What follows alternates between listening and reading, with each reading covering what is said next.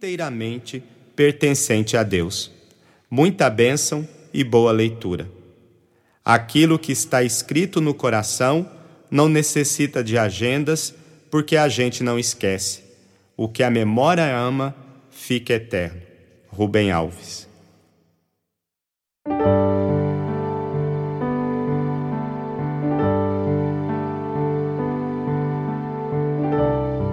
Cuidar do que é de Deus.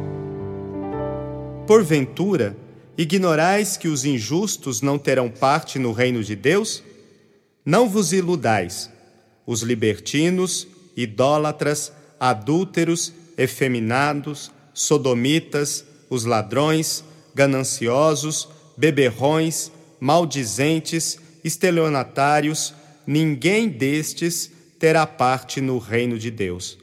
1 Coríntios, capítulo 6, versículos de 9 a 10. A pergunta de Paulo é capciosa, pois pressupõe que conhecemos a sua resposta.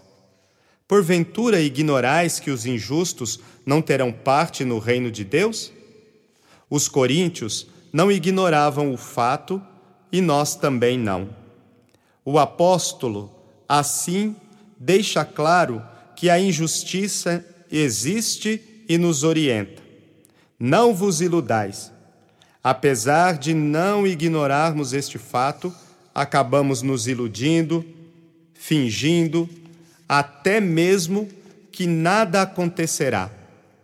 Se tomarmos a carta aos Romanos, Paulo nos mostra a justificação pela fé e salienta do que se trata essa injustiça, para podermos entender que o termo injusto é bastante amplo.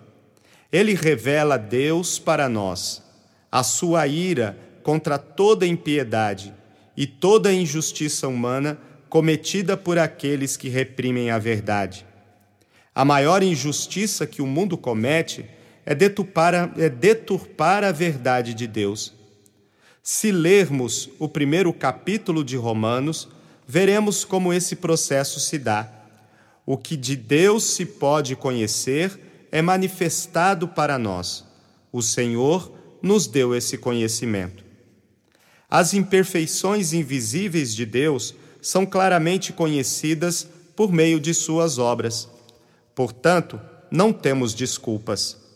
Contudo, apesar de conhecermos a Deus, não o glorificamos como nosso Senhor Perdemo-nos em pensamentos fúteis e nosso coração insensato acabou se obscurecendo.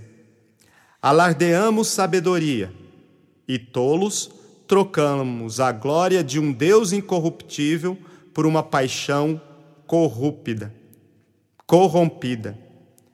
Por isso, acabamos sendo dominados pelas paixões.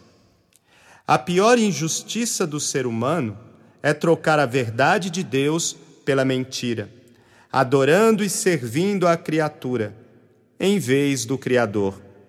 E se vivermos nessa injustiça e trocarmos a verdade de Deus pela mentira, não herdaremos o reino de Deus. O que São Paulo escreve aos Coríntios serve para cada um de nós que nos dizemos cristãos. Como vivemos as verdades nas quais dizemos acreditar? Trocamos a verdade de Deus pela mentira? Damos ouvidos às palavras do mundo? Vamos deixando a mentira tomar conta de nossa vida? Ficamos acostumados com a falsidade, acomodados, acostumados com a mentira e ainda queremos adaptar o Evangelho ao nosso jeito de viver. Somente a verdade pode nos libertar. E a verdade é Jesus é preciso fazer uma experiência pessoal de Jesus em nossa vida. Se, pois, o Filho vos libertar, sereis verdadeiramente livres. João capítulo 8, versículo 36. Esta libertação chega até nós pela força da palavra de Deus. A palavra nos convida ao despojamento, ao contrário do encardido que não o deseja. Por isso, ele nos leva a viver na mentira, a acreditar que precisamos dela. Pouco a pouco, nos tornamos.